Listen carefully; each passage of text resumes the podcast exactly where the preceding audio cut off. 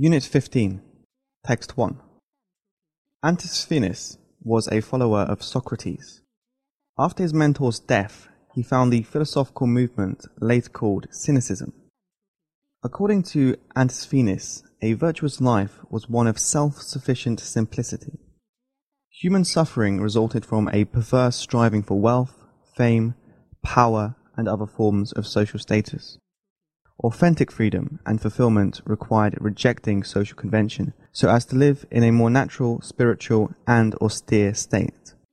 It did not take long, however, for cynicism to devolve into crude vulgarity. Diogenes of Sinope took cynicism to what he considered its logical, obvious end, that of a man rejecting all forms of social control on individual behavior casually dismissing any criticism of his behavior as nothing more than illegitimate social impositions. Diogenes was an extremist. Unfortunately, there is plenty of evidence that extremism is part of human nature. We will take any idea and push it to the limit. This isn't always bad. However, when extremism is mixed with tribalism, danger lurks. Tribalism is also quite natural to humans. We are intensely social animals with an inherent need to belong to some sort of human community.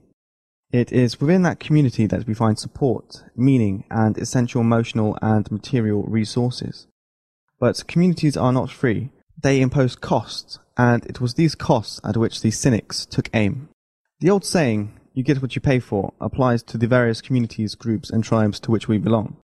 As groups offer more benefits, both psychological and material, they tend to cost more in terms of personal time, energy, effort, and resources.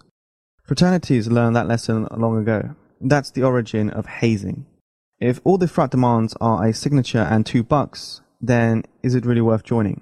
But if we all go through hell together to get into the frat, then we know it must be something special. Those with whom I have suffered are my brothers. We can count on each other. We are true believers. There's the rub. What is it that we all believe in? Increasingly, what research is telling us about dangerous extremists is that what they believe in is not so much ideological, but sociological. They believe in their fellow group members and have a desperate desire not to let them down. If they think that not letting them down means engaging in violence against perceived threats to the group, then that is what they do. This is extremism, not perfection. Socrates understood that and could have pointed it out to Diogenes had he been around. To decide what was worthy of belief, Socrates argued that you had to actively entertain contrarian viewpoints. You can't casually dismiss critical arguments. You had to engage them and learn from them. This is how we prevent social conventions from imposing immoral restrictions on individual behavior.